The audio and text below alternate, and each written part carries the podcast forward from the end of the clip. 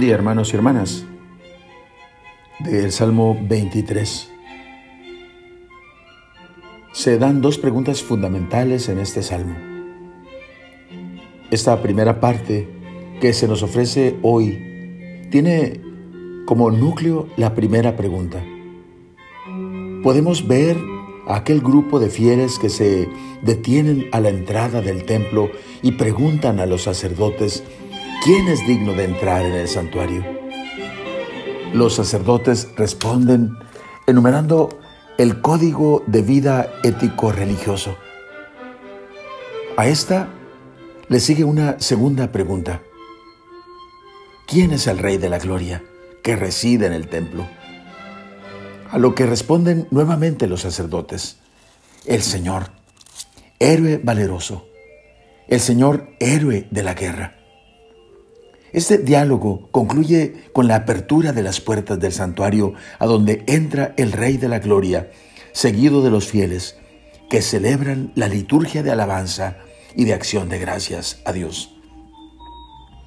Volviendo a la primera pregunta, y a la luz del Nuevo Testamento, enfocamos nuestra mirada en el tema fundamental, el camino del hombre que quiere entrar en comunión con Dios para lo cual es preciso estar en regla, es decir, practicar el código de vida ético religioso, que para nosotros se resumiría en el espíritu del sermón de la montaña. Dichosos los que tienen hambre y sed de justicia, de ser justos, de hacer la voluntad de Dios. Dichosos los misericordiosos, dichosos los que tienen un corazón limpio ellos verán a Dios. Pero ¿cómo? Quiero ser justo, pero no puedo. Quiero mostrar misericordia y es espíritu de venganza lo que aflora en mi vida. Quiero un corazón limpio y solo veo infidelidad y pecado en él. ¿Qué tengo que hacer?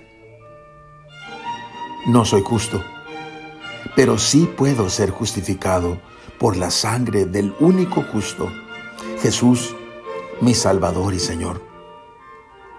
Romanos 8:21 dice, ahora bien, esta condenación ya no existe para los que viven en Cristo Jesús. En Cristo Jesús, la ley del Espíritu de vida te ha liberado de la ley del pecado y de la muerte. Oremos. Justifícame, Señor, con tu sangre preciosa. El anhelo de mi corazón de ser agradable a tus ojos, de vivir de acuerdo al código de vida que tú me presentas. Y ante la imposibilidad humana, Señor, de lograrlo, necesito de tu gracia, necesito de tu misericordia, del poder liberador de tu sangre preciosa.